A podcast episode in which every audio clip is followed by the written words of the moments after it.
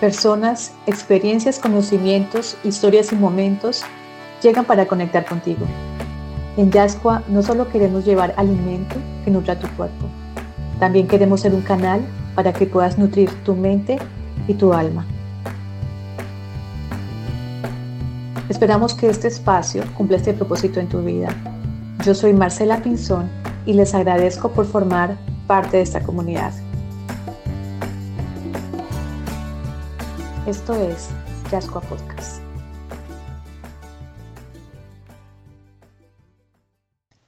Marco Antonio Turbay es psicólogo, educador, escritor y cocinero. Entrar a su mundo es conectar a profundidad con experiencias, conocimientos y sueños que generan impacto a nivel personal y como sociedad. Esposo y padre, se siente afortunado de tener las dos más grandes maestras en su vida. Amante de la educación social y la cocina, su mundo gira alrededor de dos marcas. Grupo 10, en el que hace acompañamiento socioeducativo y articula una red de talentos de emprendimiento con propósito. Y Lonchera del Alma, donde conecta los sabores de sus memorias personales y colectivas. Marco ama y siente profundamente el mundo que le rodea. Su vida transcurre entre abrazos, piel erizada, lecturas y escritos, en especial cuentos infantiles, el tiempo de juegos con su hija, diálogos profundos con sus amigos del alma, las explosiones de sabores en su cocina y la construcción del sentido personal y colectivo. Se declara amante de la vida y comprometido por procurar tres cuidados esenciales, Cuidado así, cuidado hay con los otros y determinación en el talento personal para propulsar la vida. Él nos hace tres invitaciones. Agradecer, confiar y comprender. Agradezco con el alma a la vida por conectar nuestros mundos y emprendimientos en este particular 2021. Me siento muy afortunada que haga parte de este espacio y pueda llevar alimento bonito a sus mentes y corazones. Bienvenidos. Bueno, estamos aquí nuevamente con nuestro querido podcast de, de Yasco. Eh, empezamos la segunda temporada, un poquito tarde para este 2021, pero bueno, lo importante es empezar, retomar lo que habíamos empezado el año pasado, que ha sido maravilloso tener este tipo de invitados que nos han acompañado. Y para el día de hoy tenemos a un invitado muy especial, Marco Antonio Turbay y Yueca. ¿Sí?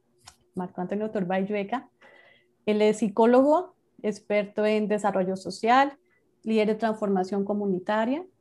Eh, Marco tiene varios proyectos que vamos a hablar más adelante a profundidad. Y bueno, Marco, bienvenido. Gracias por recibir y aceptar mi invitación a, este podcast. Me da mucho poder conectar contigo.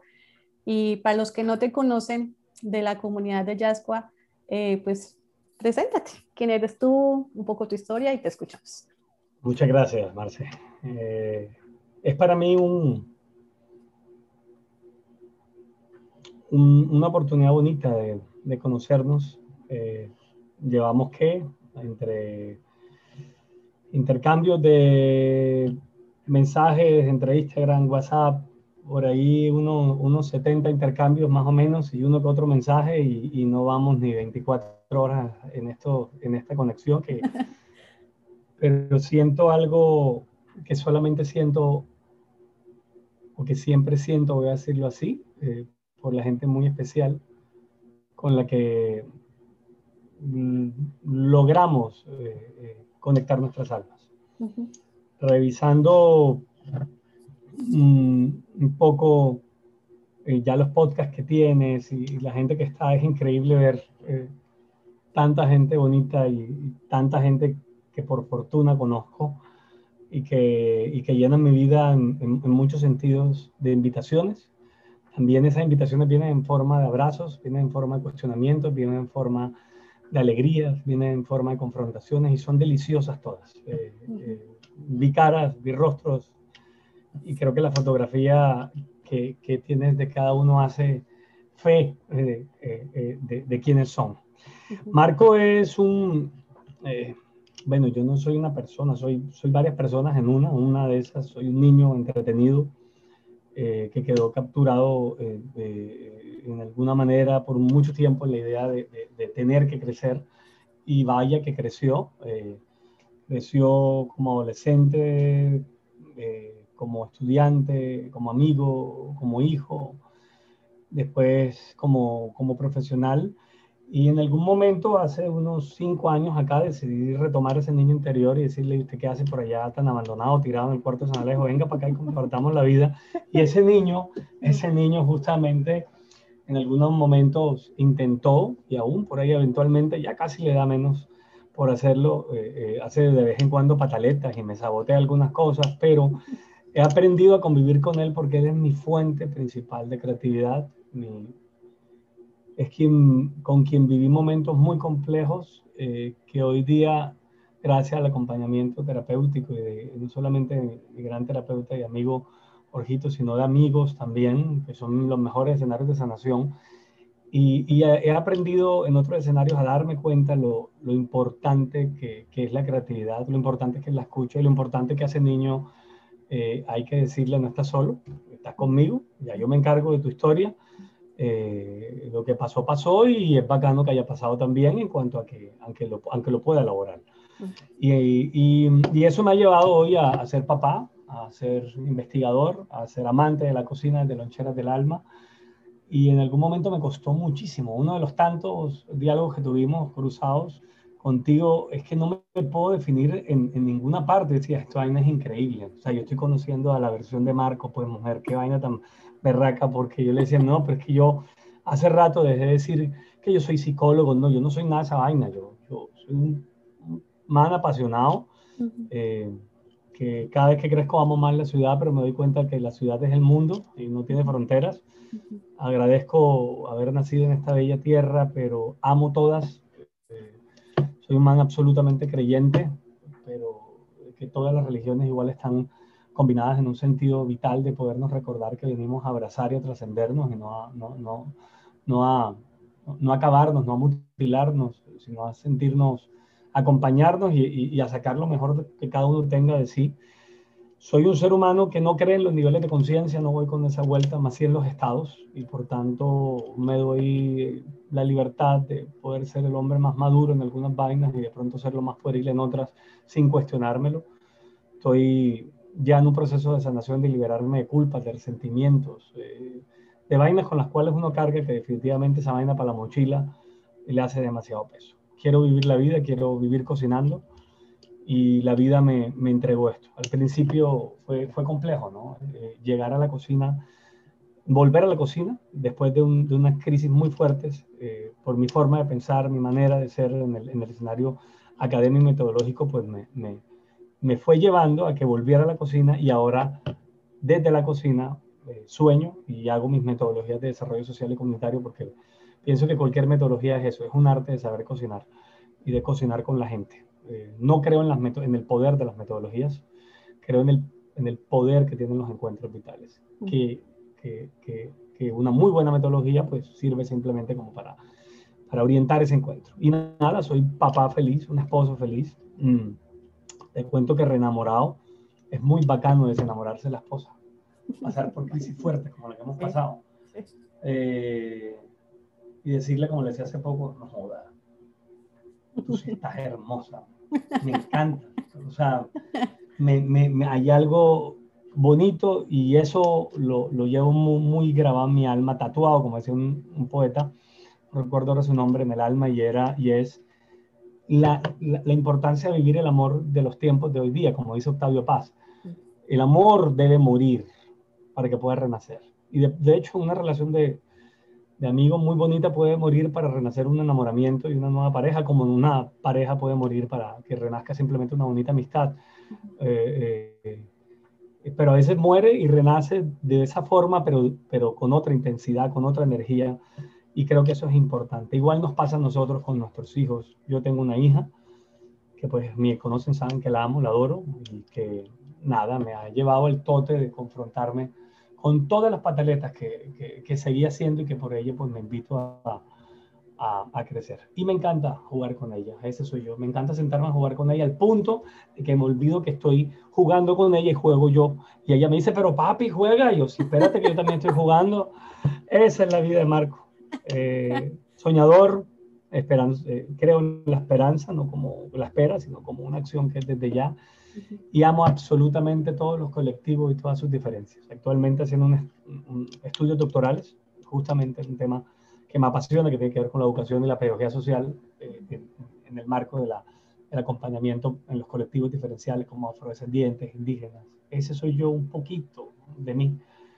Y ya me callo porque también soy hablador, como te has dado cuenta. Somos habladores. wow. Bueno, aquí tenemos que volver un poquito al origen de la semilla. Yo aquí escucho a un marco con el cual lo que yo te decía, somos espejo en muchas cosas, como ha pasado con muchos de mis invitados, que yo sé que por eso los he invitado, porque me mueven muchísimo y, y, siento que, que, cuando uno encuentra una persona así, eh, hay mucho por decir y, y, el mensaje que tienes para decir, quiero que lo escuchen los demás. Entonces, para conocerte un poquito mejor, a partir de todo lo que tú me cuentas de tu vida, de la forma como eres, de cómo ves al mundo, me imagino que en la infancia ser así fue, algo difícil, ¿cierto? Supongo. En mi caso me pasó eso. Me imagino que para ti pronto también, en el colegio, en tu hogar, sí, verte que, o sea, sentir o, que te vieran como que el niño diferente, el niño atípico. ¿Viviste eso? Tuve varios escenarios. Mm, yo, mi, mi, infancia fue una infancia que arrancó en, obviamente, desde antes de mis memorias, pero mis memorias tenía cuatro años, eh, tres años y medio, cuatro años. Tengo episodios de los tres, cuatro y fuertemente de los cuatro y medio en adelante. Y familia, mm, con un viejo eh, eh, genio. Para mí mi papá no, su superpoder era que no se quedaba quieto, era administrador de empresa, se le dio por estudiar derecho en Barranquilla, pero se le dio por estudiar ingeniería agronómica en, en Bogotá al mismo tiempo. Eh, entonces iba y bajaba, viajaba eh, era un soñador por la vivienda social. Aprendí con él desde pequeñito a hacer los linderos de todos sus planes. Em, planes que quedaron grabados en mi alma porque no los pudo lograr y siento que eso es lo que hago con otro tipo de maquetas eh, eh, en mi vida. Em, y eso fue uno de los dolores que me... Yo creo que hasta hace poco estoy sanando bonito, agradeciendo esa, ese relevo eh, con carácter, sin pataletas, decirle viejo fresco, yo hago mis maquetas, pero ya entendí ese mensaje bonito. pequeño, nada, viví una infancia muy bonita, vivíamos en la 93, con la 40 y pico más o menos, con esta la 92, y esa cuadra es como de 500 metros, la de esa calle, yo no sé cuánto es. Y cuentan, ahí va el peladito ese loco en el triciclo, en pañal, con un saco al revés y con una olla de, yo no sé, de hacer rojo en la cabeza, era mi casco. Y, esa vaina me tiraba, iba para allá, iba para acá, y toda la gente dice, ay, ese niño es hijo de quién. De hecho, eh, daba tanta vergüenza que mis hermanas, que me llevan 10 años, cuando iban las amiguitas, ¿y ese quién es? En esa época, pues decían, no, no, no, ese es el hijo ahí que lo dejan a veces, viene la empleada y se queda con él. Eh, y, no, no, pero, no es tu hermano, pero mira, no, no, no, no, es un peladito ahí que llega. Y bueno, nada, crecí, mm, crecí amando a mi hermano, eh, que era un poco más el, contemporáneo. Mis hermanas se fueron cuando yo tenía cinco años, se fueron, volvieron cuando ellas tenían 15 en ese momento, se fueron a estudiar por fuera. Y encuentro yo a mi hermano, mi gran héroe, cinco años mayor que yo, pero con quien la relación fue la cosa más fatal. De hecho, encontré una foto hace poco, él apuntándome con un arma en la cabeza, diciendo, esta es la foto que mejor refleja eh, nuestra, nuestra relación fraternal. Eh, lo sufrí mucho, sufrí muchísimo su ausencia, eh, pero descubrí cuando me fui de sacerdote, que a los 17 se me da por meterme en esta vaina, dos años y medio, eh, cuando encuentro una nota, él escribía hermosísimo, y lo sigue haciendo, una nota que creo que aquí debajo de aquí yo tengo una caja de recuerdos, tengo, tengo esto, aquí está, y la nota decía, mal que bien, Sé que de, no he manifestado mi afecto, pero eh, me harás mucha falta. Todavía me mueve.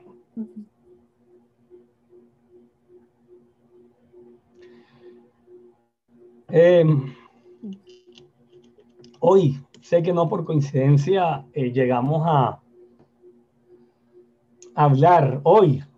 Mm justamente, no por coincidencia, una de las tantas frases que, que no he escrito en el día, hay algunas que he decidido pasar. Soy escritor, y eso sí digo soy, principalmente, me dedico a escribir cuentos infantiles. De la pandemia lo volví gracias a Ricardo, un gran maestro en el doctorado que el, que el 14 de febrero a las 2 y 34 en una clase del externado dijo una vaina que me marcó. Y volví a escribir. Desde los 18 escribía, decidí dejar de hacerlo porque encontré, así como en la infancia, encontré muy pocas formas de ver la vida, entonces en un de ser aceptado, entonces comencé a rechazar. Me, me convertí en una época en el, en el matoneador más salvaje y en el bullying más salvaje de un niño que todavía recuerdo y que alguna vez lo, lo intenté buscar ya hace dos años y no lo he encontrado porque algún día sé que la vida nos encontrará para abrazarlo y, pedirle disculpas, porque eso también soy yo. Quiero hacer perdón, quiero agradecer. Y después comencé a, a, defenderme un poco de las montadas de la gente, convertirme ya no el que agredía, pero sí el que se sabía defender, y entonces aprendí a burlarme, pero de mis defectos. Entonces entendí a ser como el giro diferente. Y, esa, y ese arte y esa forma de ver la vida comenzó a surgir algo en mí. Eh, era el payaso y lo sigo siendo en algunos momentos, aunque ya decido con mucho criterio no serlo, cuando no lo quiero ser y no pasa nada. Y, eh, y, y eh, ahí fue para mí que se comenzó a alimentar el artista. El artista comienza a alimentarse de mi padre, de mis relaciones fraternales, aunque no eran lo mejor, pues había un amor bonito. Veía a mi hermano pintar, cosa que me fascinaba. Y si eh, él escucha esto, sabrá lo que, lo que me ha inspirado eh, en su escritura y, y pues en, en, esos dibujos que todos nosotros ansiamos que lo vuelva a hacer y no lo, ha decidido dejar de hacer y es muy respetable. Yo en cambio estoy como, loco escribiendo, esta pandemia me llevó a escribir cuatro cuentos infantiles, de los cuales ya estoy empezando el, el, quinto, eh, escribí unas 68 poesías, no sé, un 7, 8, 10, 15 cuentos cortos, eh, retomé eh, el lápiz académico y de todo lo que no produje fue el doctorado, ¿no? Es increíble. es que uno comienza a estudiar el doctorado lo que menos escribe. Eh, pero muy inspirado y, um, y conectado con, con, ese amor bonito de poder transmitir lo que he sentido en, el transcurso de la vida. Eso surge, llego entonces a, llega esa época en el, de, de opción sacerdotal y, y decido, estaba que me metía a guerrillo, a policía, a sacerdote, al final decidí ser sacerdote, me fui para transformar el mundo desde la fe. Dentro de esa experiencia fue absolutamente hermosa, fue la mejor decisión meterme y la mejor decisión retirarme. mis dos mejores decisiones fueron esas. Eh, me retiro por coherencia, sabía que iba, que, que, que, amaba el encuentro, eh, en mi caso, pues con, con, las mujeres, con la vida, con el amor, con el erotismo, y dije, no, yo con Sotana estaban estar levantándome, bajándola cada rato, no, me parece como muy harto, entonces yo más bien hago lo que debo hacer, y, y bueno, fui a, a mm, inicié. Y, y, esas, es, esas, esas palabras de mi hermano me marcan mucho porque allí creo que están condensadas y por primera vez me estoy dando cuenta de eso ahora, que está condensada ahí el amor por el otro, el, la incondicionalidad, pero también el amor por el arte. La manera como escribía él influyó tanto en mí que creo que me, me, me, me, me mueve mucho en la pluma. Hoy día escribo desde otros ejercicios. Em, y pues nada, amigos, amiguero, desde pelado, desde el colegio, tengo amigos todavía muy bellos desde el colegio. Alfredo Madero es uno de mis grandes hermanos. Edison Serge, por Dios, es uno de mis grandes hermanos. Con José Lozano, hemos hecho una amistad hermosa después del colegio eh, y así hay muchos más que hay que eh, nombrar del cole, que son mis hermanos con los cuales me gozo la vida. Em, y, y, en el colegio fue un desastre como estudiante. Me parecía, y todavía me parece que el sistema educativo es una vergüenza, es la vaina más aburrida de este mundo. Eh, por eso amo en gran parte la pandemia, porque entre otras logró, como me dice una gran amiga, Amalia, hermana de mi alma, me dice, hey, tú lograste al fin lo que querías. Y pues, madre, ¿qué? Pues que tu hija se quedara en homeschooling en la casa con ustedes, ¿no? Yo, sí, porque ya estábamos listos para un preescolar bonito, pero decidimos retirarla. Y hasta ahora vamos en un proyecto bonito, acompañándola, creciendo con ella, descubriéndome, eh, nada, esto es una locura, es, es una locura de amor. y me falta mucho, me falta mucho soltarme y sobre todo hacer, hacerme cada vez más consciente de que hoy es hoy, punto, es así de sencillo, de que hoy es el tiempo de ser feliz. Eh, eh, de que el futuro existe, de que vale la pena, pero que hoy es el tiempo de ser feliz. Y echando para atrás, me he dado cuenta lo feliz que yo era y que no era consciente. Y creo que eso es de las cosas que más me ha pesado. Y en esa lógica, mm,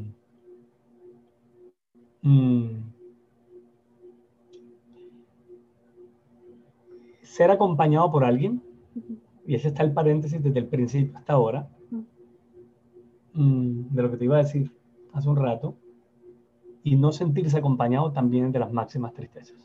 O sea, estar con alguien al lado y no sentirse acompañado, y eso, eso lo viví. Eh, y eso creo que responde un poco en síntesis la pregunta que me hiciste. En medio que era amiguero y todo, estaba solo. Porque las ideas locas que a mí se me ocurrían, eh, a la gente le pareció un desastre o no tenía eco. Y entonces yo comencé a pensar que efectivamente había como que guardarlas. Y así comenzó mi historia con la escritura. Escribí un cuento, mi primer libro a los 18 años, 19, que todavía está ahí, se llama Letras, sin publicar. Eh, Wendy me ayudó a recogerlo a retomarlo, pieza por pieza armarlo. Y todos los que lo revisaron no me dijeron absolutamente nada. Entonces comencé a pensar que si no era los 20, 21 que podía publicarlo, entonces no lo iba a publicar nunca y lo guardé. Retomarlo desde, hace, desde el 2014 acá ha sido una locura. Eh, hay un promedio de 1500 pensamientos escritos, eh, hechos desde la cotidianidad. Y hoy retomándolos, eh, ya llevo como unos 500, 600 pensamientos adicionales. Y, y, yo te digo algo, Marce, yo no soy el que escribe. Ya lo descubrí, no soy, no puedo ser yo. Es la memoria de mi niño, por eso lo guardo, de mi hermano, con mis hermanas, que las amo mucho también. En el reencuentro fue muy bonito reencontrarme con ellas y hacerme hermano ahora mis 45 años de ellas cada vez más, es hermoso. Eh, lo escribo en mis momentos de dolor, y entre muchos, este gran loco que está ahí atrás, Bukowski, me ayudó mucho su obra a darme cuenta que en la soledad también uno se puede acompañar.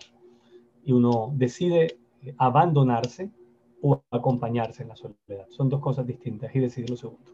Y la escritura, el arte, es una de las cosas que efectivamente me, me, me apasiona, eh, sin duda. Ahorita que, que, te escucho, por eso me desconcentré buscando algo que quería leerte es de Carl Jung.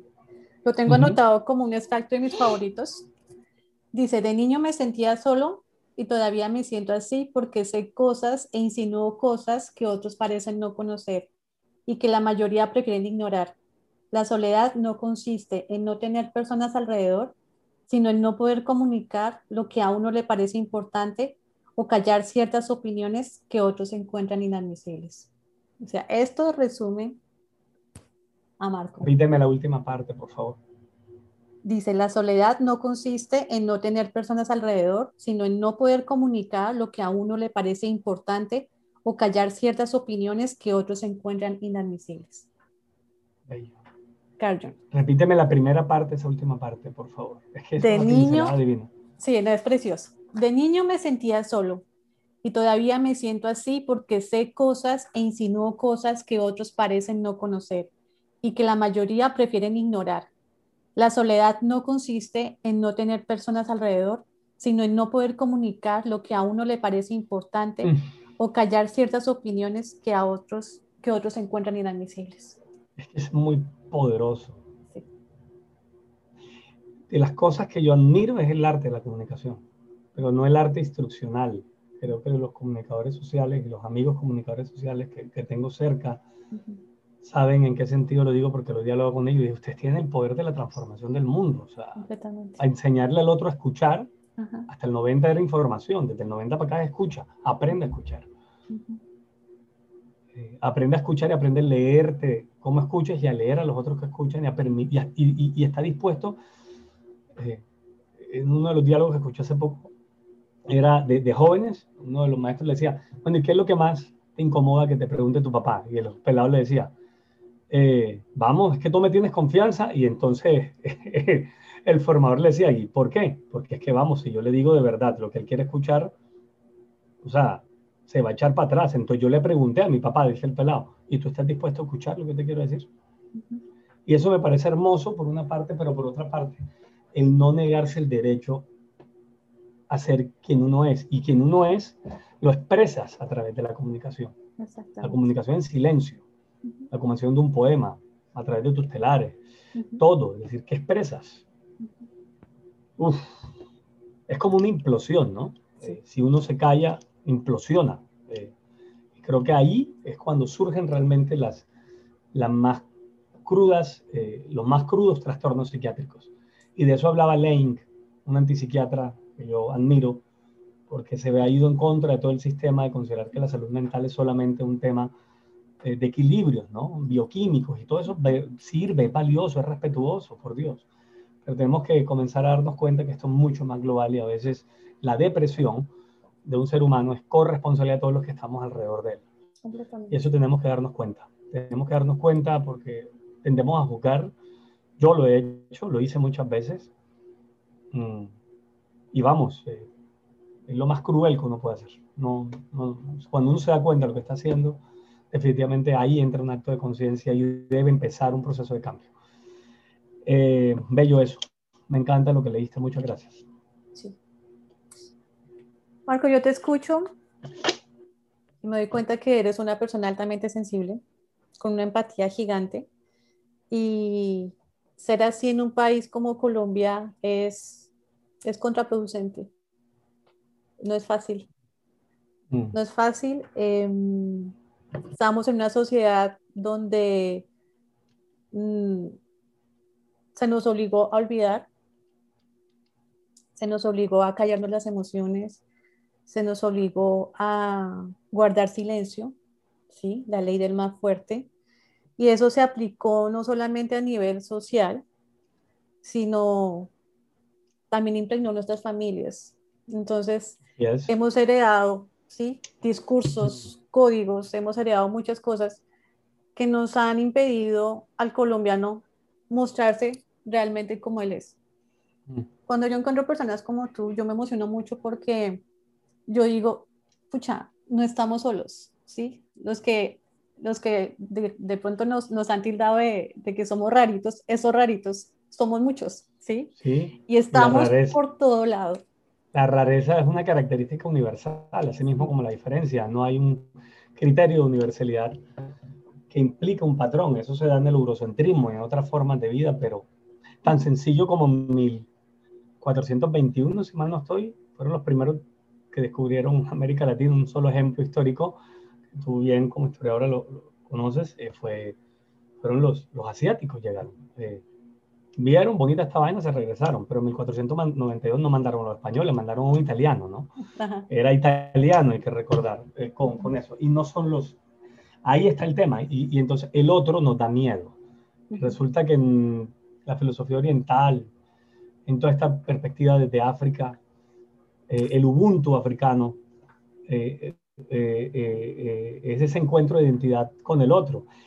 y, el, y, y, y el ego en Asia simplemente es un recurso más, no es el fin ni el propósito, eh, porque el, alma y el encuentro con el espíritu lo trasciende. Entonces, eh, sí, así que la rareza es lo más hermoso de descubrirlo. O sea, ¿qué, haríamos en un clavito de olor eh, en la cocina? ¿Qué haríamos sin un cardamomo en la cocina? si te va la mano en eso, sí, te tiraste el plato, pero son importantes y hay que saberlos manejar y hay que saberlos incluir. Y la aportación que hacen a los platos es única. Para eso tenemos la cocina de la India que tiene demasiados, todos los ejemplos para mi aplicación de, de esto. Bueno, ¿y por qué la cocina llega a tu vida? ¿En qué momento surge ese, ese amor por, por la memoria de los alimentos, por los recuerdos que nos traen los olores? Hoy estaba escuchando tu podcast y es maravilloso este podcast, se llama Loncheras del Alma. Entonces, eh, lo recomiendo también para que lo escuchen. ¿Y en qué momento tú te metes a ese mundo? ¿Cómo encuentras ese amor por eso? No lo he dicho nunca de esta manera. De hecho, muchas de las cosas que estoy diciendo aquí no están dichas por mí antes. esa pregunta me acaba de conectar a algo muy sencillo. Yo, y, y, no porque lo haya ocultado antes, sino porque la manera como la pregunta me permite descubrir eso ahora. Realmente estoy descubriendo que la cocina para mí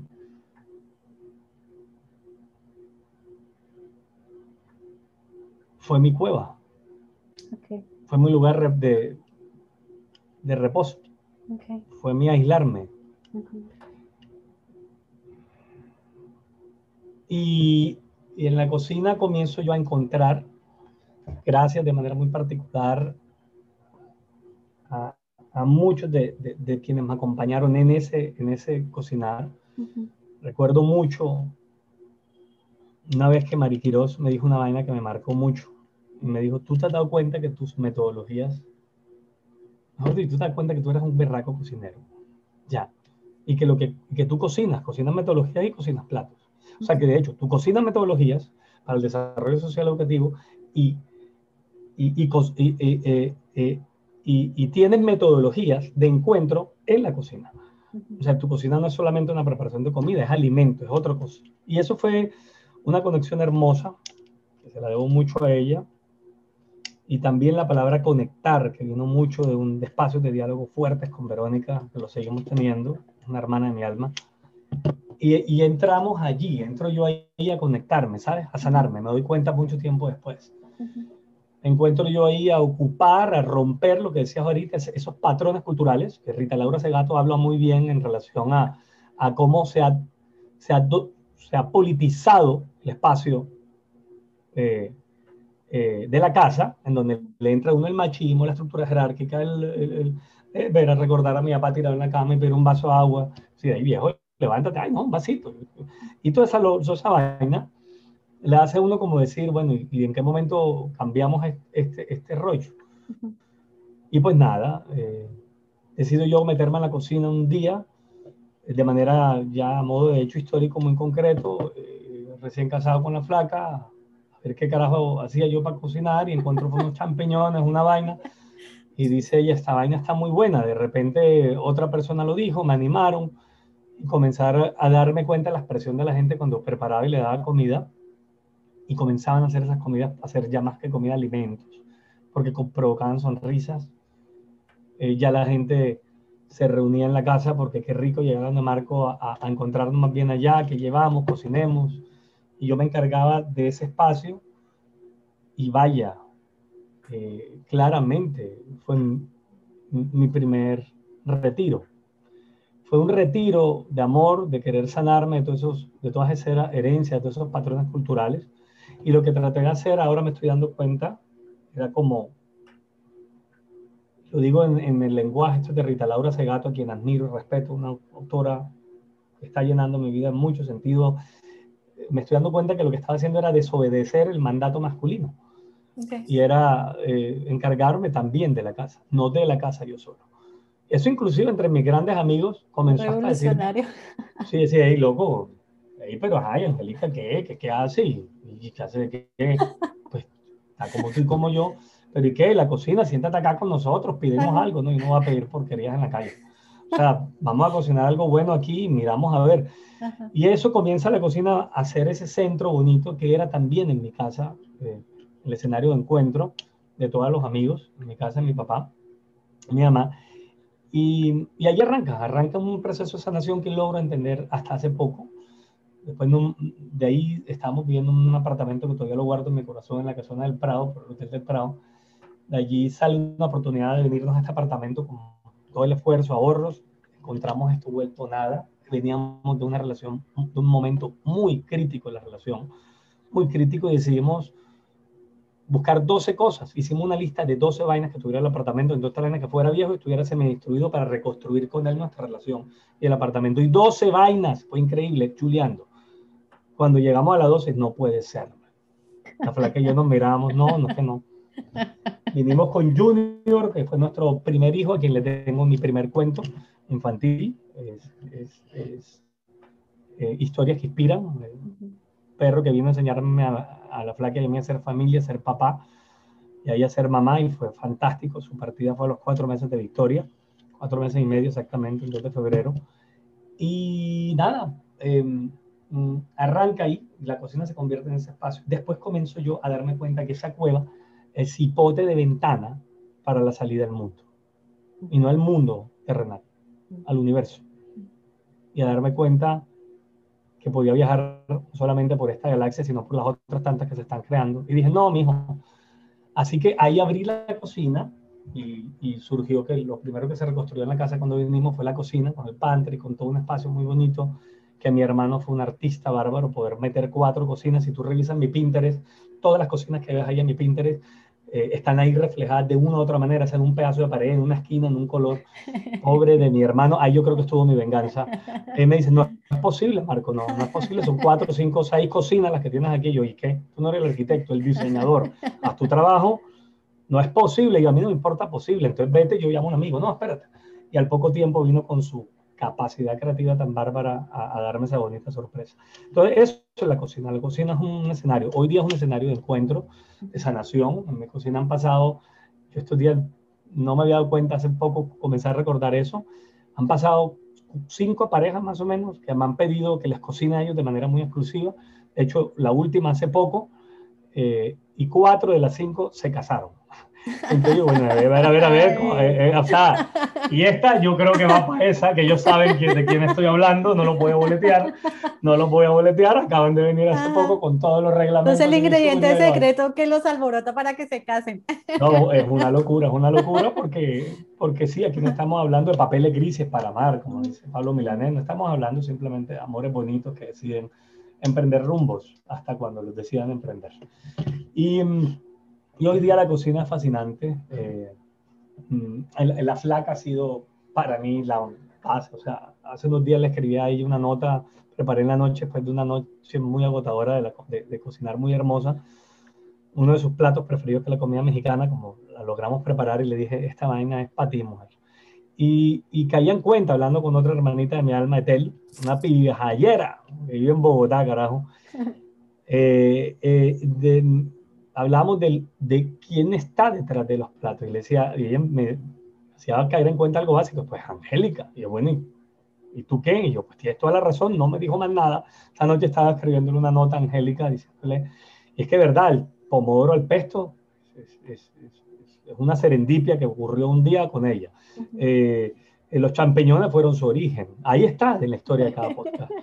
Eh, las cebollitas árabes sí en honor a mi papá y, a una amistad hermosa que conservo uno de mis hermanos de la vida que es Moisés Mebarak, porque pues iba a gorrear comida árabe allá, donde los chamos a cada ratico, y entonces, bueno, pues de allá saqué el gusto también. Entonces, eso es lo que trae la comida. También la comida ha traído espacios de reflexión muy fuerte a nivel crítico social, a través de metodologías, de enfoques, con grupos, con encuentros de vida. Eh, y bueno, eh, ha sido el compartir con hermanos de la vida, un ex estudiante hoy, de mis hermanos de la vida, Anthony. Y tú me hablabas ahorita de una persona muy especial que conociste llegando acá. Mm, con ella tengo creo que la primera o la segunda foto de loncheras. ese día lo tengo tan grabado. Eh, tengo los olores de ese día. Estábamos en la Universidad del Norte y nos volamos y nos comenzamos a escribir el sueño loncheras porque iba a comenzar a ser formador de, sabores y sabores con ella. Y para eso yo dije, yo no puedo entrar ahí simplemente como un intelectual. Yo amo la cocina, tengo que arriesgarme a crear algo. Y ahí fue, por ella fue que nació. Y sea una oportunidad bonita para decirle cuánto la amo. Eh, hemos transcurrido épocas, momentos complejos de camello, de locuras. Estos días tuvimos la fortuna, gracias a ella, de tener aquí en la casa a Luz Dari Cogollo, que ya van a conocer la historia de ella, pues ya, la, ya está, ya no, no, tenemos que contarla. Y es una mujer de mucha fuerza, de mucho espíritu, que, que me, se conecta a nosotros para darnos fuerza, para darnos energía. Eh, eh, y pues nada, la cocina es eso, sanación, conexión, memoria, transformación, creación. Y me encanta eh, ponerle fuego al miedo. El miedo no hay que botarlo, el miedo hay que cocinarlo. Y cuando tú cocinas el miedo, vamos, da un sazón exquisito porque permite diferenciar la, la, la ansiedad de la angustia y, y, y, aprender a vivir con ansiedad, sin estrés, amoroso, tranquilo, para mí es eso que me permite ser consciente día a día de lo más importante. Acá me surge una pregunta y estamos hablando alrededor de el disfrute. El colombiano promedio poco sabe disfrutar de la comida, del momento, de la mesa, de sentarse, ¿sí? de compartir. Yo no sabía tampoco, yo vine a aprender eso, yo vine a conocer el aprender a disfrutar de la mesa en el 2007 cuando viajé a Francia. Yo viví cinco años en Francia y el francés es el rey del disfrute de la comida. Franceses e italianos, o sea, ellos te dicen, te invito a almorzar, tú ya sabes que tienes que sacar mínimo desde las 12 del mediodía hasta las 7 de la noche porque es un almuerzo. En ese almuerzo pasan todos los platos, entradas, quesos, postres que uno se puede imaginar, pero más que eso es el momento de compartir, de hablar, de, de hacer lazos. Sí, o sea, es una cosa, yo jamás, jamás, jamás imaginé experimentar algo tan bonito como experimenté esos cinco años en Francia alrededor de la comida y eso me, me, me, me, llevó a otro mundo y me volvió loca. Llego a Colombia y claro, el choque es diferente porque aquí uno se sienta en la mesa, la pan, tu, tu, tu, por ahí me uno, sí, la asado el fin de semana o el almuerzo familiar, pero digamos, no hay esa disposición, ¿sí? De que, de que la mesa y la cocina sea un lugar sagrado de vincular y de intercambio de emociones. Y tú lo hablas así, o sea, cuando yo te escucho y me conecto contigo porque veo que tú haces eso. ¿Cómo enseñarle al colombiano, ¿sí? A que vea la cocina, a que vea los alimentos como un momento de sanación, como un momento de compartir, como un momento de liberar, de soltar y de crecer. ¿Cómo hacemos para que el colombiano promedio aprenda a comer bien? Yo creo que ahí hay, esa pregunta es de larga. Tú como perteneciente a esta vía comunidad Slow Food y demás, eh, sabemos que hay muchas reflexiones en torno a ello. Yo voy a tirar algunas líneas, ¿no? No, dar ninguna receta, sino contar qué ingredientes he visto yo de esta experiencia, que es también una invitación con la que estamos Jennifer Marsiglia, eh, yo pues acompañándola en ese hermoso sueño que, que, que colidera con las otras matronas eh, en Sabores y Saberes y tiene que ver con, primero, reconocer que ese colombiano promedio, muy como lo dicen nuestros queridos hermanos mayores, los indígenas, son los hermanos menores hijos de la modernidad, de la contemporánea modernidad. Me refiero, creo yo, desde 90 para 80 y pico, no, desde el 90 para acá, creo que más o menos esta generación tiene una desconexión de lo que es sentarse en la mesa, dejar los celulares a un lado, entender que allí, y hablemos también de crianza, aprovechemos este espacio para tocar ese tema, que de eso trata, uh tocar ahí el cómo te fue, olvidarse de regañar al pelado porque sacó malas notas, no, no, no, ahí no se habla de eso, que eh, eh, dar las gracias por los alimentos en la fe y en el respeto de cada uno, y, y, también, yo lo recuerdo muy bonito, cuando estuve en la comunidad, agradecer al campesino, que llevó la papa, que permitió, la cultivó, porque a veces los pelados creen que, que cuando tú le preguntas, y eso se ha hecho en estudios con jóvenes, eh, ¿y de dónde viene la leche con niños? De la nevera. Bueno, vamos, y, y, la vaca, sí, la vaca está en los cuadernos, pero bueno, vamos, ¿y qué conexión hay entre la leche y la vaca? No, ninguna. O sea, la leche viene de la nevera y la vaca pues está ahí en los libros de animales. Y yo, no, pero, pero bueno, venga, eh, eh, cuando le preguntas, dibuja una patilla, la dibujan en triángulo. Eh, eh, y, todas esas representaciones son muy propias para mí. Eh, y es una precisión muy personal, aunque ya fundamentada ahorita lo compartiré de dónde, que, por, que se comió el cuento, que lo que realmente se comió en, la época de los 90, 80 y algo definitivamente viene derivado también de, de, la forma como nos crearon a nosotros, comimos ese cuento, esta la generación, creo que parte mía y la siguiente sobre todo, de que, que había que, ser moderno. Y para ser moderno había mm, que, ahorrar tiempo y había que acelerar las cosas. Y entonces en la vida cotidiana comienza a meterse eh, el trabajo, eh, los amigos, la tecnología, el televisor en cada cuarto. Em, mm, bueno, eh, hoy para mí es mucho más complejo estar en encuentros donde los celulares son los que priman, ¿no? Y, tú estás ahí como que, hola, eso en nuestra familia, en nuestro encuentro no ocurre porque tenemos acuerdos y porque, más allá de los acuerdos, nos las gozamos estando juntos. Eh, creo que ahí es importante diferenciar eso de qué colombiano promedio hablamos para poder hacer como una aproximación, yo no hablo de diagnósticos, como una aproximación, una caracterización sociocultural y darnos cuenta que estos pelados, estas peladas, estos niños, estas niñas, claro que gozan. Eh, el alimento sí los invitamos desde pequeños a gozar, pero para que eso suceda, nosotros como papás tenemos que volverle a dar el valor al comedor, como lo hacen los campesinos, como lo hace la minga, como lo hace en círculo, es entender que es un espacio para encontrarnos, para agradecer, para saludarnos, para saber cómo estás, para preguntarle al otro. Hay un ejercicio que hemos hecho como, por ejemplo, hagámoslo todos los que me escuchan en este momento. Piensen en los seres más cercanos que consideren de su familia nuclear y, cercana. Entonces alguno dirá papá, eh, eh, mamá, hermanos, esposa, hijos. Por ahí tengo tres primos bacanos, mi tía, mi otro tío, listo. Pero ahora pregúntate, ¿son familia? Y ahora la pregunta es, ¿conoces cuál es el proyecto vital de cada uno de ellos? Dos, hay un acuerdo entre todos para proteger y ayudar a que, mierda, la prima que tiene su sueño de irse, qué sé yo, a hacer una pasantía al Cauca o a Italia o a Brasil, ¿cómo le ayudamos para que logre ese sueño entre todos? Y cuando tú pierdes la conciencia de acompañamiento en el proyecto vital del otro, dejas de ser familia. En términos de lo que implica la filialidad. Por eso para mí lo que hace la familia es ser amigos, auténticos. Y y para mí yo creo que, que volver a eso es volver a, a los diálogos profundos, eh, invitar poco a poco a la familia a compartir, a parar, a regalarse esos 15, 20 minuticos. Y después con un tiempo se darán cuenta que serán 40 minutos, ya habrán comido, pero, pero qué gusto de estar allí.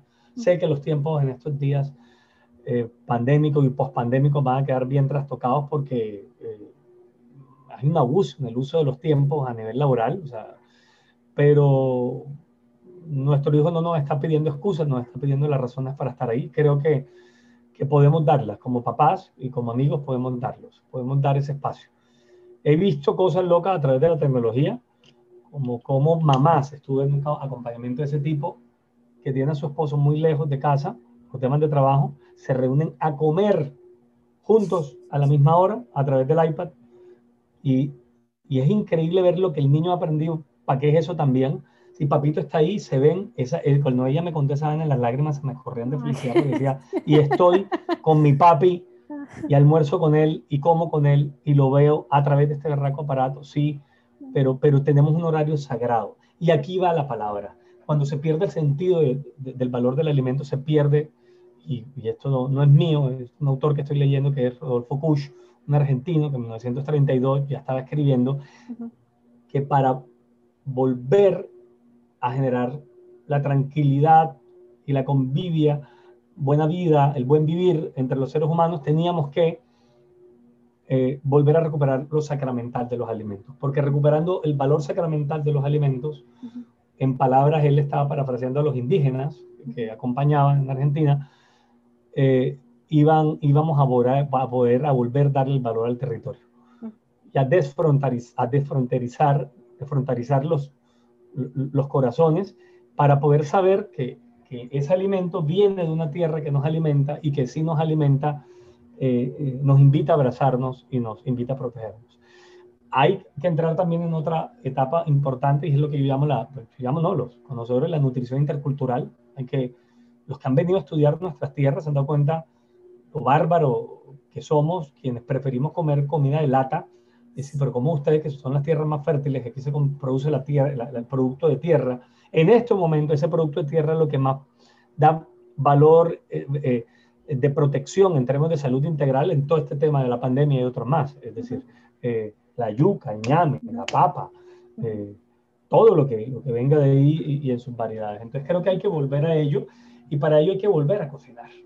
Eh, y hay que saber seleccionar a quiénes le compro también. Es un proceso que en loncheras me ha llevado mucho y ya por fin estoy dándome cuenta, perdiendo el miedo de que yo sí puedo bajar al centro, conocer a los, a, a, los proveedores y todavía aún más yendo a Cibarco, gracias a Jennifer, conocer quiénes son los que están cultivando, cómo compensar a comprarle a ellos directamente para que la cadena se rompa y el producto llegue lo más fresco, no solamente en, en los químicos y demás, sino que, que llegue en, en, ese relevo directo entre el campesino que cultiva y tú que, que, lo entregas, y eso tiene un valor muy, muy, muy, muy importante.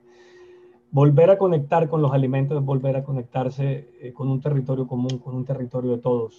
Eh, eh, es agradecer, es ser agradecido, es volver a escuchar, es, es saber que, que, que la comida no debe llenar la panza, solamente, ni gustar aquí en el paladar, sino que te tiene que causar algo, eh, evocar algo. Em, y cuando tú has comido con esos amores, vamos, tú coges un brócoli de peladito y te lo zampas a mordisco. Eh, eh, entonces, es difícil, sí, en la educación con los niños, pero cada vez em, que tú acercas al niño a la cocina, como hace Chucubata, eh, como hace Jennifer también, de, de, Sabor y Saber en la casa de Ati, y pone a los peladitos a cocinar directamente, a coger los alimentos, a probarlos, comienza a ocurrir otra cosa completamente eh, diferente. Creo que hay que volver a esa conexión. Marco, ¿tú crees que esta situación de pronto pueda ayudar a hacer un cambio frente a esto?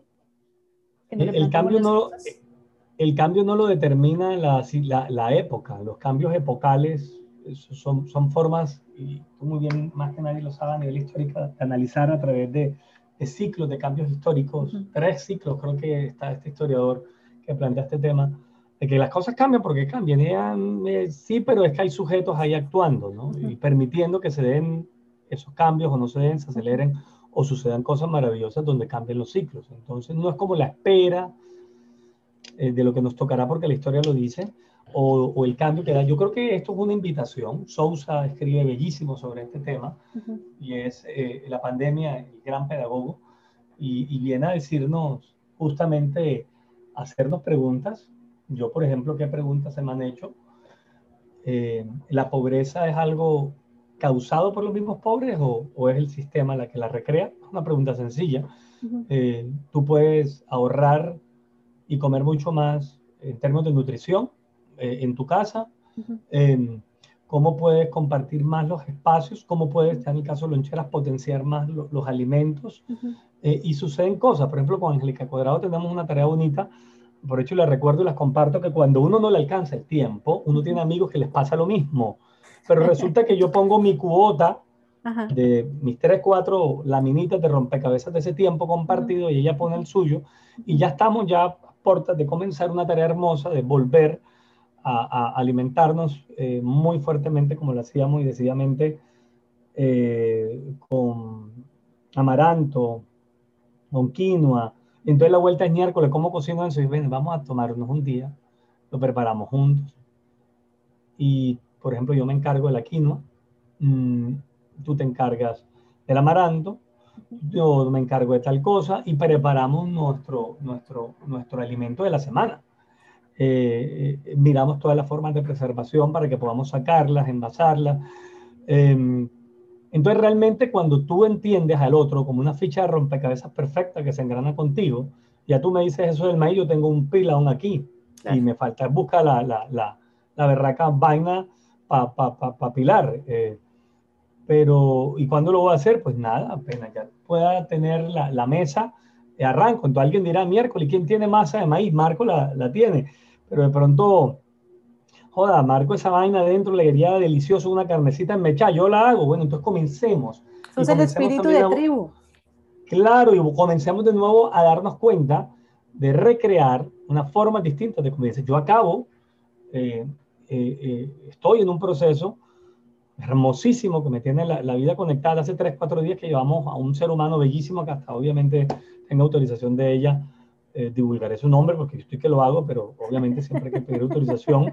Llevamos a hacer una evaluación integral de la nena, un proceso divino, que queremos saber cómo está el proceso con una persona que está muy conectada con nuestros principios y valores, no un tema de parametrización loco, ahí no, no, no. Y cuando yo le llamé, le dije sueño con llevarla allá, me dijo, yo también sueño con que la traigas. Y dije, bueno, entonces vamos a poner de acuerdo. yo, ¿por qué vamos a dar aplazamiento? Tráela. Y yo, sí, pero tenemos que llegar a un acuerdo porque yo sé que pues, esto tiene un costo. Y la única manera que yo tengo para hacer esto ahora mismo es pagándote con, con las especies de mis comidas, ¿no? O sea, y me dijo, ¿y, y, quién dijo que eso no es válido? Me dijo, porque no llegamos a ese acuerdo. Cuando me llama, me confirma la cita, aún yo voy, yo le llevo una preparación, pero por un gesto pues, muy cercano a ella, le tengo mucho afecto, admiración. Y le dije, bueno, mujer, aquí quiero darte esto como cariño por la invitación. Eh, yo, pues nada, donde hay que pasar la tarjeta, dígame, porque esta pelada vamos a revisar. Le digo, ¿tarjeta de qué carajo? Alimento. Quiero tu alimento. Quiero que me conectes. Entonces, poder llegar hoy a esos acuerdos es totalmente posible. Sí es posible los trueques. Y ojo, son cosas de valor. Y es algo que es importante. Entre los emprendedores estamos trabajando ese tema de arriesgarse, dar todo, perderlo todo. No, espérate, espérate. Llega siempre a acuerdos. Es un trabajo que hemos hecho muy fuertemente, sobre todo con Mariqueros, que ha sido mi gran maestra en eso. Dejemos de regalar el tiempo. Y esto es un mensaje también para los emprendedores. Nuestro tiempo vale. ¿Y cómo puede valer? Si no se puede monetizar, se puede eh, eh, eh, acordar intercambios de servicios o de otras formas para ayudar a ese otro a que, a que, a que se propulse. A veces tenemos en la despensa un poco vainas que no usamos. Esos pueden ser intercambios. Y, y, y, no, y, lo que sabemos y tenemos claro quiénes somos también. Entonces, eso me pasó con los alimentos y mira lo, mira lo bello. O sea, es, es un tema y, pues que, que, es posible. Simplemente hay que hacer ese giro. El, el cambio está en la medida en que nosotros aceptemos esa forma. Sobre sobre si los raros, eso me conecta mucho a eso, somos, eh, somos más, no somos todos, somos la mayoría.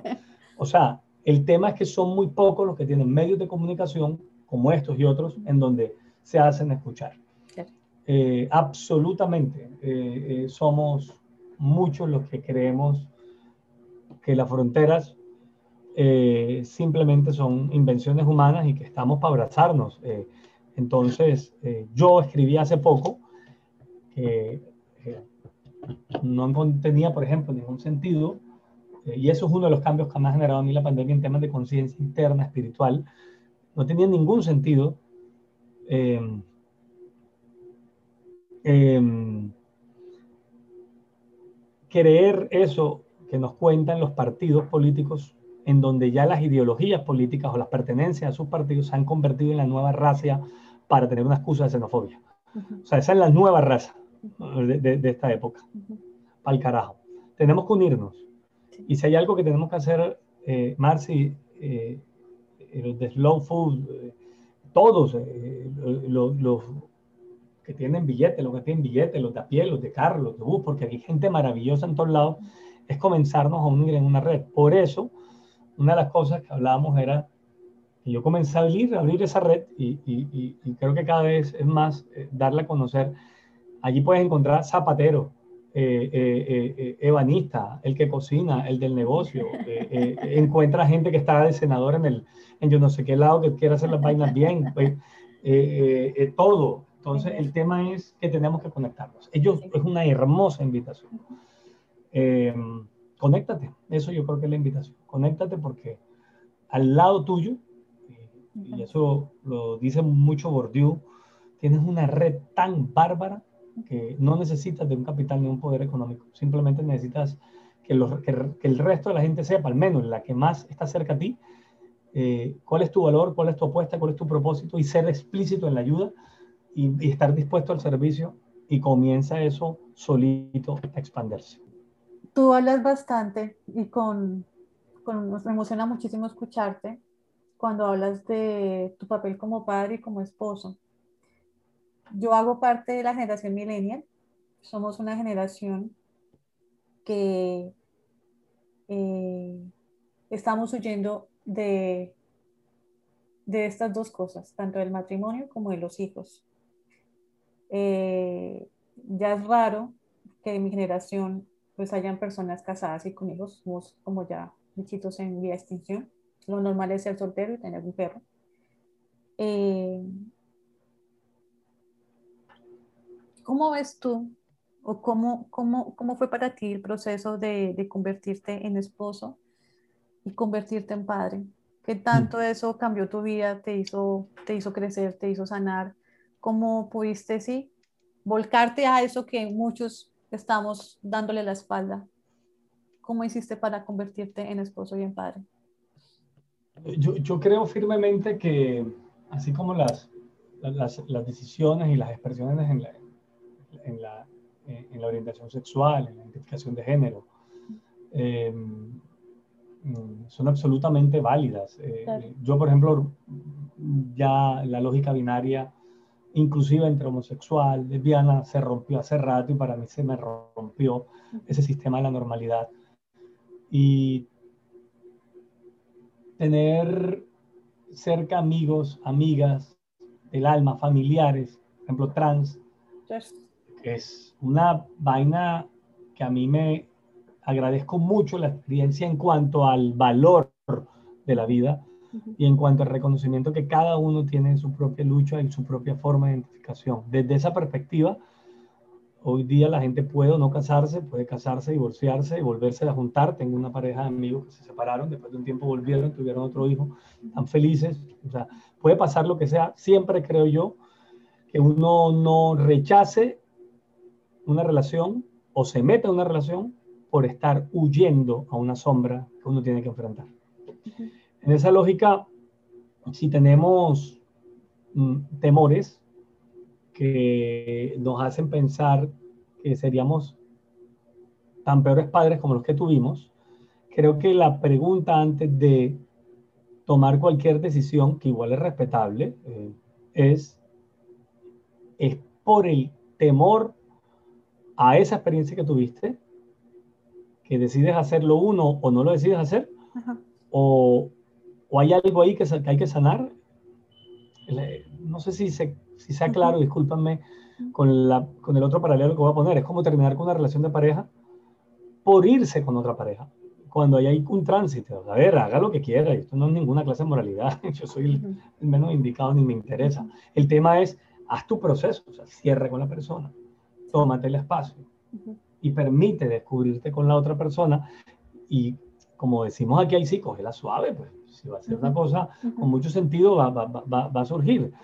Pero estamos en un mundo tan acelerado mm, que posiblemente sea el, el, nuevo cronómetro eh, eh, de los tiempos de ahora, estemos en un cambio que no alcancemos a ver y estemos ya nosotros anacrónicos hablando de cosas que ya se superaron, pero yo sí creo en la lentitud, en la ralentización, creo en la calma, al menos a mí, yo a mí me educaron con una persona supremamente acelerada. Yo salí de una clase de la universidad y me iba para otra eh, como, como estudiante y después como profesor. Tú me veías como profesor, eh, y se van a reír mucho mis estudiantes, amigos hoy asociados de hecho a proyectos, eh, que me veían corriendo con los libros, de un lado para otro. Hasta que una vez una persona no, no muy cercana me dijo algo que me, me ofendió, pero, pero realmente fue una invitación. Y, y tuve la fortuna de encontrarme con ella hace siete años en un encuentro como estos y se lo dije a ella allí. Y era, Marco, tú eres tan especial, pero corres tanto que no das tiempo para uno pueda detenerte a hablar contigo. Y eso te hace tan insoportable. Algún día vas a perder demasiados abrazos y no volverán. No había pasado un año y yo estaba con esas palabras retomándome en la cabeza. Y no tenía ni berraca idea cómo parar el tren. Por ahí hay una caricatura de, de Mafalda Bella que dice, paren esta vaina que me quiero bajar del mundo. Y llega un momento en que el tiempo de la modernización, no de la modernidad, eh, te lleva un tren acelerado y te hace pensar cosas. Ahora, si no quieres tener familia, no la tengas. La pregunta es, si no quieres tener familia porque tienes cinco perros, porque son hijos, ¿no? Pero si los quieres tener, tenlos. Entonces, de entrada, arrancar la relación, yo no sé si lo hice tan consciente. Yo agradezco las fuerzas de la vida, superiores, de todo que me hayan llevado, Angélica, se haya encontrado conmigo, así como pienso perfectamente, que lo tengo muy claro que Victoria nos escogió para algo. Y hasta ahora, que yo creo, previo al nacimiento de Victoria, estamos en un proceso de sanación muy bonito y, estaba siendo yo consciente después ya de, nosotros tenemos 18 años entre novios y casados. O sea, te estoy hablando que, ¿cuánto? 15 años duré con ella con relaciones muy bonitas, pero somos otras personas. Entonces yo lo, lo que estoy descubriendo ahora en tu pregunta es que yo me metí en un viaje que no tenía ni idea para dónde iba. O sea, si tú me dices, eso es lo que te va a pasar, yo en ese tren no me monto. No, no me monto ni por el chica, no, no, no me monto en las trasnochadas, no me monto en oír a mi niña con las pataletas y yo por dentro sentir una furia que me nace en mí pero por dentro decirle a, decirle el papá con el niño ahí pelado, la suave, que tú no vas a hacer ninguna pendejada, sé que le hicieron contigo, reposa, cálmate, elabóralo, vete a terapia, haz tu elaboración, pero aquí no saques tu porquería. Eh, ver cómo en plena pandemia, lleno de pánico, sentado frente a esta vaina, tratando de conseguir el sustento de la casa, me perdí horas y horas y horas y horas y horas de, de ella. Y hasta que dije un día a la mierda que se caiga esta vaina, hablé con la flaca, si no alcanzamos a pagar el apartamento, vaya, entonces vamos a desear, vamos a pagarlo, vamos a pagarlo, como en nuestros tiempos, con calma. Pero no nos perdamos los momentos bonitos. Eh, eh, eh, afrontar este camino es aceptar que no eres perfecto, mujer. También descubrí que no siempre tenía que ser coherente y que en esa lógica tenía más bien que escuchar para que cuando no lo fuera y Angélica me llamara la atención, yo pudiera decir, no por inmediatez, ¿no? ¿Sabes qué? Después de un rato tienes razón y comprometerme a cambios. Y esos cambios me han llevado cada vez a convertirme eh, en, en, un ser humano más soñador, más creativo, más capaz, más esperanzador. Entonces siento que todo eso tiene que ver con esta oportunidad bonita en la relación. Eh, con Angélica, qué sé yo, son 18 años, son 36 crisis, más o menos mm, dos por año, eh, y cada crisis era como de divorcio, más o menos. Eh, creo que aquí muchos se van a enterar de eso porque pues ven nuestra relación y es perfecta, no, no lo es. Y creo que eso es lo que hay que asumir. Y eso de Octavio Paz ha sido una fuerza. Ese es el matrimonio. Poderla, poderla ver y, y, podernos reenamorar, poder pedir perdón, pero hagamos ese perdón bonito de verdad. O sea, comprometámonos a un cambio, a un cambio. Eh, y aprendamos a escuchar. Mm, todos esos fenómenos comenzaron a, a, surgir y hoy día es otro rollo.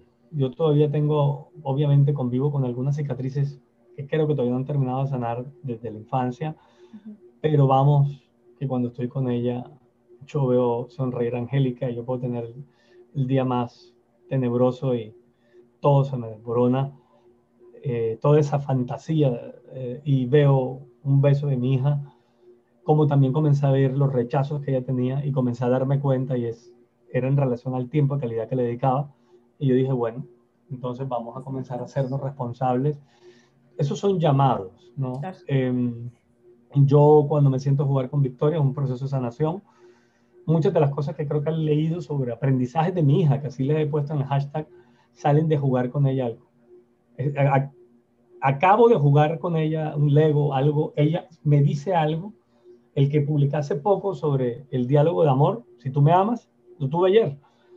Y, y, y, ella me da una respuesta que eso es lo que me dice, y lo que hago yo es traducirlo.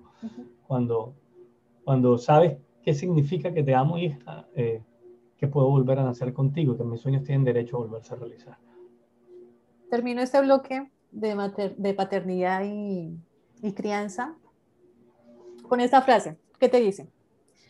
Hay rincones del corazón que no conoces hasta que tienes un hijo. Anne Lamott, una escritora americana. Repítemela. Hay rincones del corazón que no conoces mm. hasta que tienes un hijo. ¿Cómo te fue con eso? Cómo te va? Mira, ve, eh, la uno, uno, de los autores que se me viene en la referencia mm, es Pascal. Eh, hay cosas, ese tipo tan plagiado por muchos de nuestros autores colombianos y otros más, eh, hay cosas del corazón que la razón no entiende. hay hay, hay, hay mm, mucho de él para mí en ello, pero en, Laura Goodman, eh, Ivonne Laborde, mm, en todo esto lo que tiene que ver con, la visión del apego, que esto no es carreta teórica, todo esto tiene una sustancia bellísima, porque son experiencias de seres humanos, y esta vaina me conecta con algo muy poderoso, eh, y tiene que ver con esos rincones de San Alejo. Yo, yo creo que uno sí sabe que están allí pero el niño de uno se los encuentra. ¿Cuáles son mis rincones? ¿Qué rincones he encontrado? Eh, o frente a qué acciones. Cuando mi hija hace una pataleta, uy, un trabajo fuerte estoy haciendo ahí. Estoy descubriendo heridas interiores por los manejos que tuvieron conmigo mm, o las creencias que se me inculcaron. eh, o a lo que se asocia eso, inclusive en, el mismo mandato del machismo, eh, existe. Tuve la visita de un hermano en mi alma que con todo el amor, visitándome, eh, teníamos rato que no nos veíamos, yo estaba solo con la nena, la dormí y estaba ya disponiéndome con él y ella comenzó a llorar y loco, espérame, me dije, espérame, y hace la pregunta de lo más ingenuo, ¿no? ¿Y acaso no tienes que dejar que llore y que se calme sola porque la vas a malcriar, ¿no? Y yo dije, eh, eh, bueno, te comprendo. Mm, yo no sé si cuando seas papá puedas decir lo mismo. Espero que si dices lo mismo me llames y busques ayuda porque por ahí no va la vuelta, pero loco, espera. Fui, la calmé, volví y hablamos. Pero uno no se puede tomar esas cosas personales. Creo que los niños te recuerdan que hay muchas cosas que sí te tomaste personal y que por eso hay rincones que has decidido guardar bajo la sombra. Y es necesario ponerle la luz hay necesario ponerle a todos esos rincones luz, porque detrás de eso hay un abuelo, hay un papá, hay una correa, hay un regaño, hay un grito, hay una falta de afecto, hay una falta de presencia de alguien. Eh, lo que te pasa de niño, eres tú responsable de sanarlo. O sea, tú no le puedes pedir a tu niño que sane sus heridas. Tú tienes como adulto que sanar las heridas del niño y tú tienes un niño con heridas que tú como adulto tienes que sanar. Y eso me lleva a una frase así dicha como el chavo ahí a medio medio, ustedes me disculparán, de Jean-Paul Sartre, eh, cuando te dice pues, que tú no eres lo que hacen contigo, sino lo que decides que hacen contigo. Y creo que eso lo podemos traer a la crianza. Y la crianza traemos eso. Traemos, eh, sí, nosotros vemos, y hacemos esa analogía un poco compleja, como sí, pero el perro se tiene que lamer sus propias heridas. Sí, sí, pero eso es lo que implica que no eres perro, que tú tienes que ir a tus memorias y darte cuenta que hubo gente que sí te hizo daño y no te permite esa conexión, ese vínculo fluido. Eh, y bueno, mm, es importante hacerlo eh, a través de las ayudas que tengamos para, eh, sin darle más demora al caso, eh, eh poder eh, eh, evolucionar y que esa carga te libere y permita tu energía expandirse. Y hay un ejemplo médico, o sea, de una, no sé si tú tuviste la experiencia, de, los, los, que tienen mi edad de 45 para atrás seguramente saben cómo es la vaina, y es sulfacol. a mí me daban eso cuando yo me raspaba, averíguate, esa vaina te va a dar Cuando tú te caías, te raspabas y te echaban sulfacol. Yo no sé qué tenía esa vaina. Claramente no era nada bueno. No, no, no, no, no era ardía. No creo que ni ardía para rematar. Pero en cuestión de una horita tenías costra. Ah, Entonces después los médicos decían, hey, no se echen eso. Y es eso lo que hacemos con las heridas. Le echamos sulfacol. Sí. Ya, ya hay costra. Y tú ibas a jugar como si fuera, y te arrancaba la costra, te jalaba, a mí sí me acuerdo, te jalaba más carne y era más sangre. Y te volvía a echar sulfacol y yo tengo aquí cicatrices de esa vaina. Y entonces en un momento eso se me vino en los procesos de acompañamiento en crianza y claro, eso es como el sulfacol.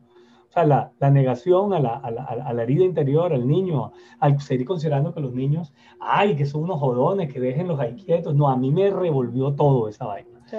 Yo era, yo era ya formador en crianza de todo el país, había recorrido gracias a Pisotón, este programa bonito, muchas partes, MeToo, eh, bueno, eh, mm, Casanare, Meta, eh, todos lados. Y llevaba un mensaje, pero cuando fui papá y me di cuenta cómo iba yo con los discursos, eran otra vuelta. Era el académico muy sensible, muy aterrizado, porque yo siempre soy de encuentros, pues me ha encantado escucha. Em, eventualmente decía algunas cosas que hoy día yo no las diría ni por el carajo, y hoy día voy desde el corazón, desde compartir, desde qué puedo aprender, y claramente hay muchos temores, y cada región es diferente. Tú no puedes ir con prejuicios, pero más allá de eso es, es hay que sanar heridas, hay que saber que papá y mamá hicieron lo mejor que pudieron. Eh, y quisiera en breve contar un ejemplo muy específico de uno de mis grandes amigos, Luis, el, el, Luis Javier, que vive en Bogotá. Este ejemplo, cuando él me lo cuenta, a mí me marca mucho. Crecí odiando a mi papá porque mi papá no estaba.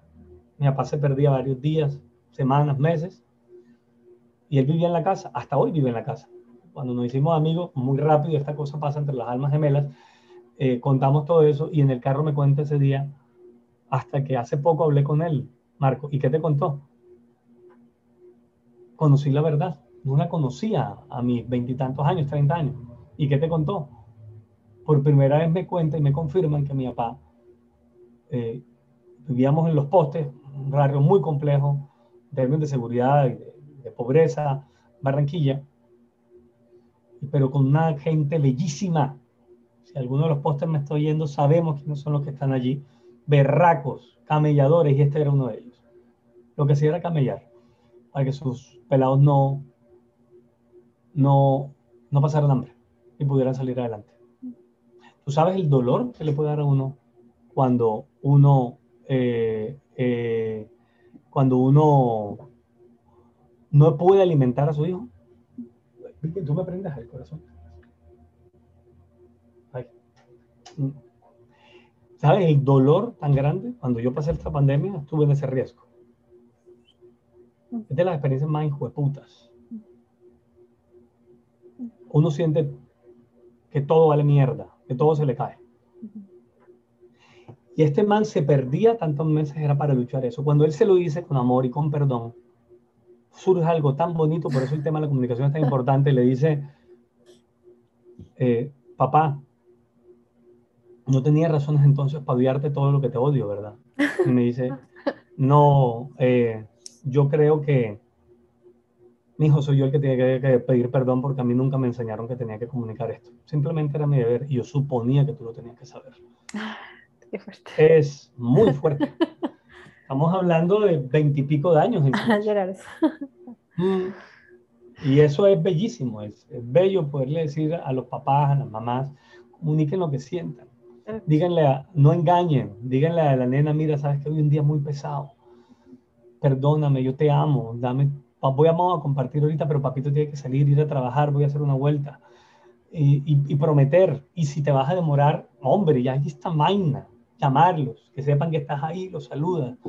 Eh, pero de las cosas más dolorosas que yo pude haber vivido, además de, de, esta experiencia bonita que algún día la podemos hablar, de hecho tengo, tengo en redes una comunidad, me invitó, que es la, la, la comunidad de eh, los muñecos de Luna, hicieron un congreso internacional y pidieron hablar sobre, sobre este tema a nivel de internacional entre titiriteros. Fue una vaina divina que quedaron ahí grabados eh, dos grandes momentos, uno de dos horas y uno de hora, una hora y pico, para quienes hayan pasado por estos procesos, estén cerca de este tipo de situaciones, sepan qué hacer con su propia historia o, o, frente al proceso de sanación de quienes han pasado por situaciones de abuso sexual y demás, que es un tema de mucha importancia en el trabajo de los niños. Eh, y allí entra un tema importante y es, viejamente, que hay que, hay que aprender a hablar, hay que aprender a sanar, hay que aprender a abrir, abrir el corazón, abrir abrirlo y hay que, hay, hay, que decir la verdad, hay que comunicarle a nuestros niños, a nuestras niñas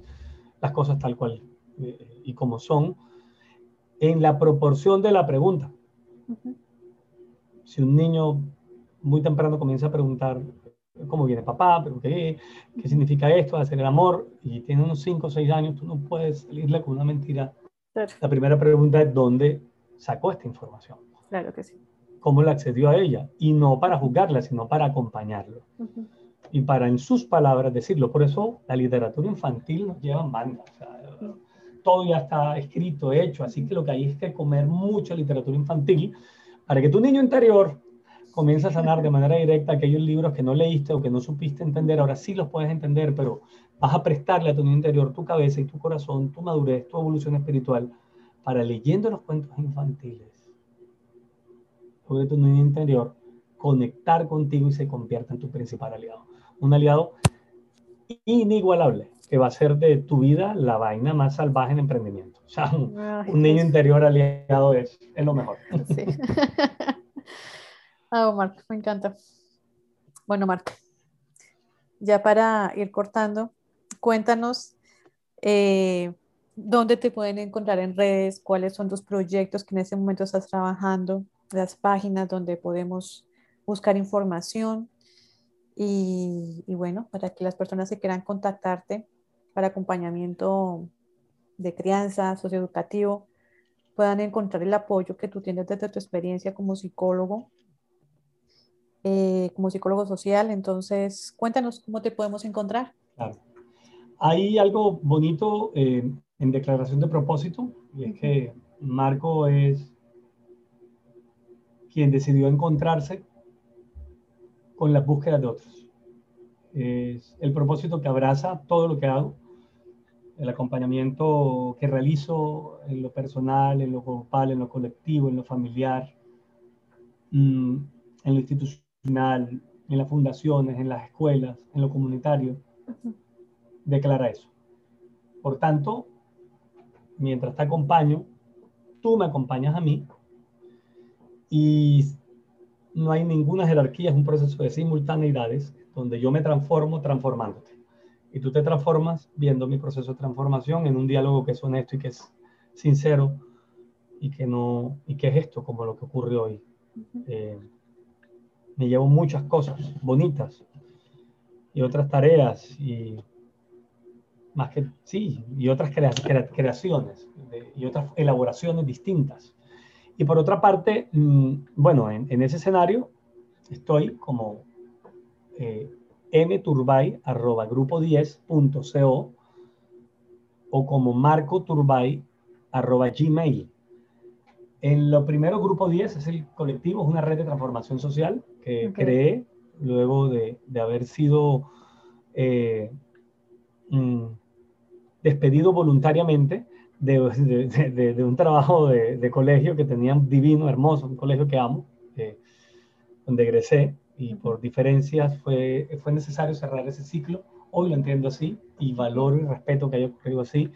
Y eso me llevó a crear esta red y es un colectivo de locos inter, multi, intercultural, transdisciplinar, eh, de a pie, gente con grado, sin grado, artistas, payasos, aquí están metidos una cantidad de gente, banistas, todo estamos soñando con ir formalizando esta red, que es en lo que hemos iniciado hace dos semanas en este proceso para eh, poder eh, eh, decirle a la ciudad al menos, y a donde estemos, hay gente de otras ciudades y de otros países, aquí estamos para el mundo, en qué los podemos ayudar, en qué los podemos acompañar. Esto lleva a, la habilitación ya pronta de la escuela, se, va a llamar La Escuela, de Grupo 10, y en donde vas a encontrar cursos libres Em, de cualquier tema. por ejemplo, si tú quieres eh, tener una comunidad en la cual puedas dirigirte para enseñar a la gente todo tu, arte, tu artesanía, bienvenida. Pero también hay cursos especializados eh, eh, muy específicos sobre temas metodológicos, sobre temas de formación epistemológica, sobre todo temas teóricos, sobre investigación en temas que, de pedagogía social, que colindan entre los procesos educativos y los procesos de transformación social comunitaria.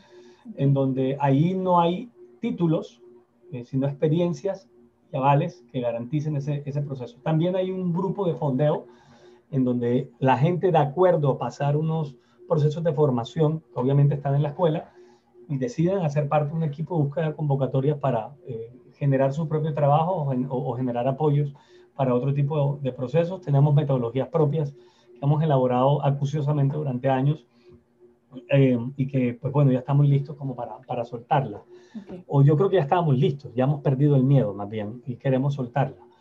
Em, o digamos, el miedo ya no nos frena, sino que hemos decidido acompañarnos con el miedo para compartirlo. Eh, eso es lo que tiene que ver el grupo 10 eh, como escenario. A nivel personal, em, mm, pues bueno, estoy en producción de, de escritos, eh, de textos cortos, de libros por, por, por, sacar, de cuentos infantiles acompaño procesos de crianza en términos de pedagogía desde lo que llamamos terapia pedagógica.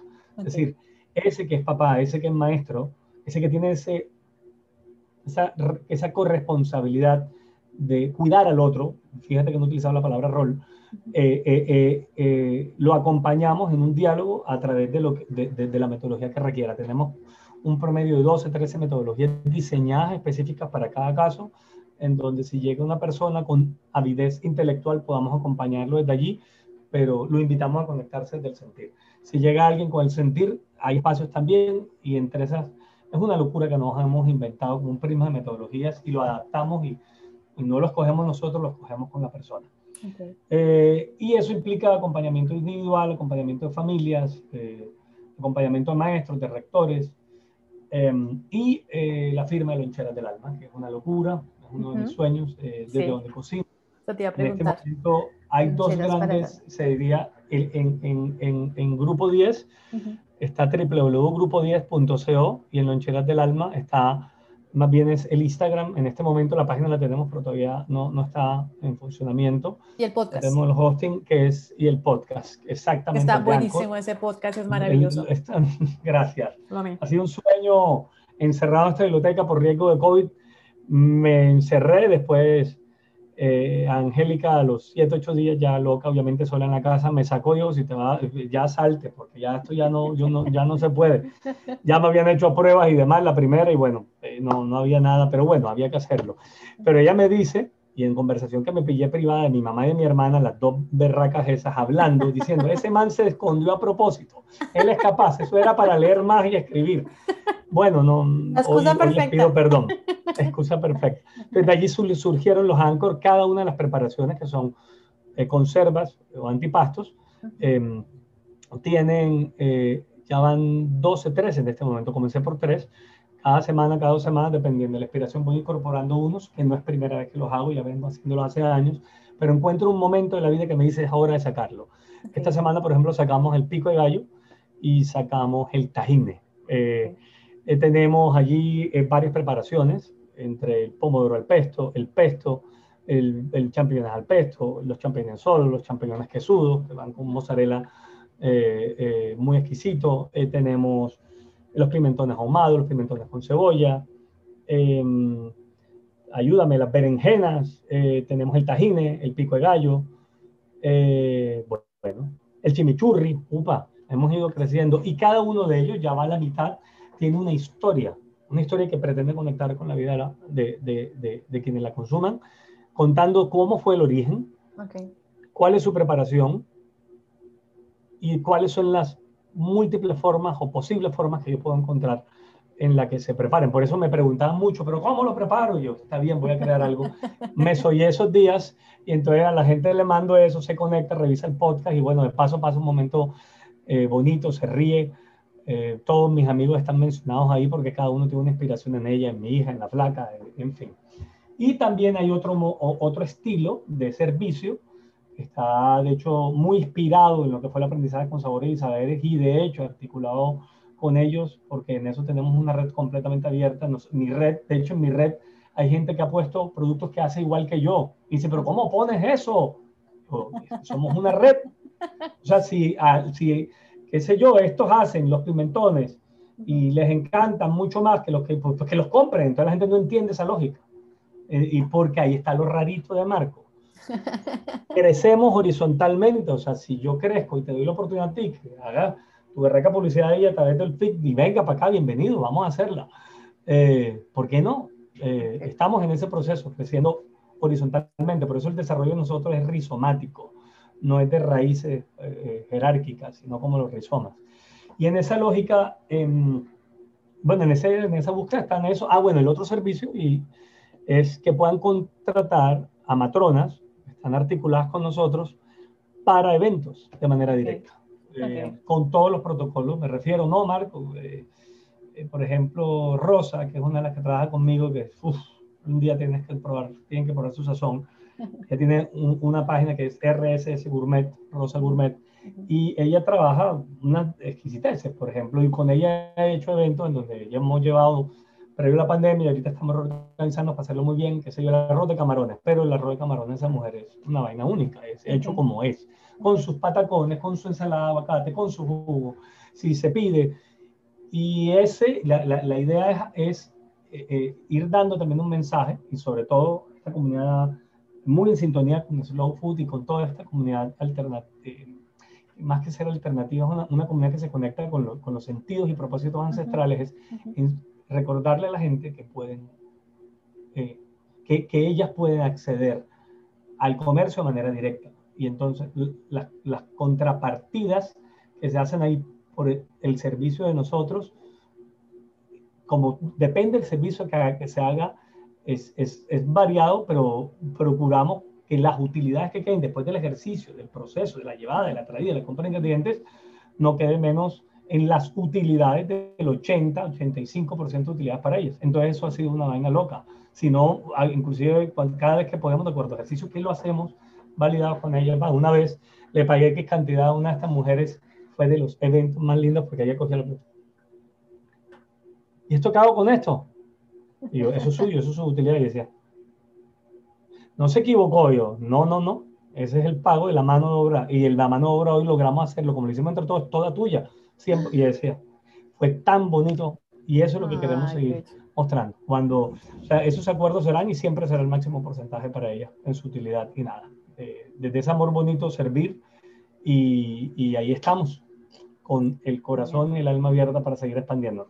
Genial, Marco. Bueno, igual cuando publiquemos el podcast va en el pie de página toda la información de tus redes, entonces pues para que las personas te puedan encontrar fácilmente, ¿vale? Vale, con todo el amor. Bueno, para terminar, ¿qué mensaje le quieres dar al mundo en este momento, a las personas que te están escuchando? Un mensaje de esperanza, un mensaje de, de fortaleza, un mensaje de, de resiliencia.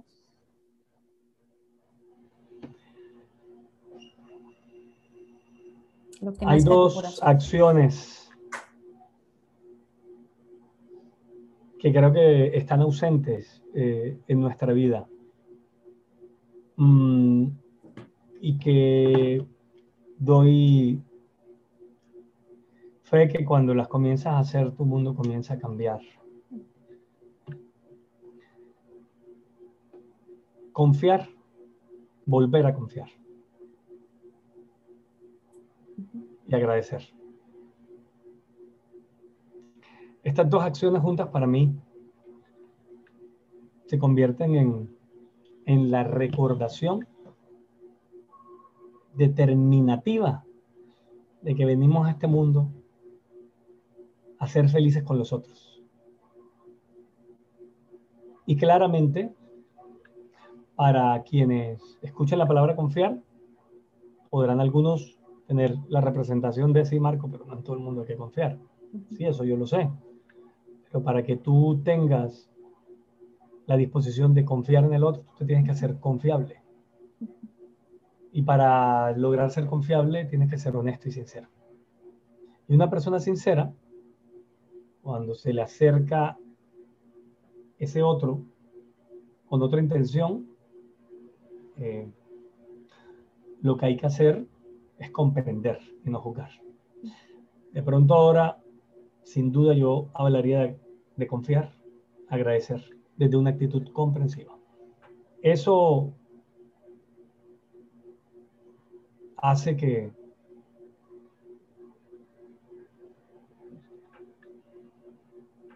en palabras de, de Audre Lorde y de Maya Angelou también en sus poesías, eh, logres cuando estés en el lodo saber que no eres lodo. Y eso ya es una tarea, es, es, es una convicción que viene desde dentro, desde el espíritu. Esas serían las tres acciones para sanarnos y para, para sanar a este mundo. Creo que hacerlas, hacerlas es importante. Si te ha gustado este podcast, compártelo puede que a esa persona que tienes en mente también le sirva. Si quieres estar atento a todas nuestras novedades y no perderte ninguno de nuestros podcasts, síguenos en redes sociales como arroba Podcast o búscanos en nuestro sitio web www.jaspa.com. Gracias por compartir este espacio con nosotros. Bendiciones.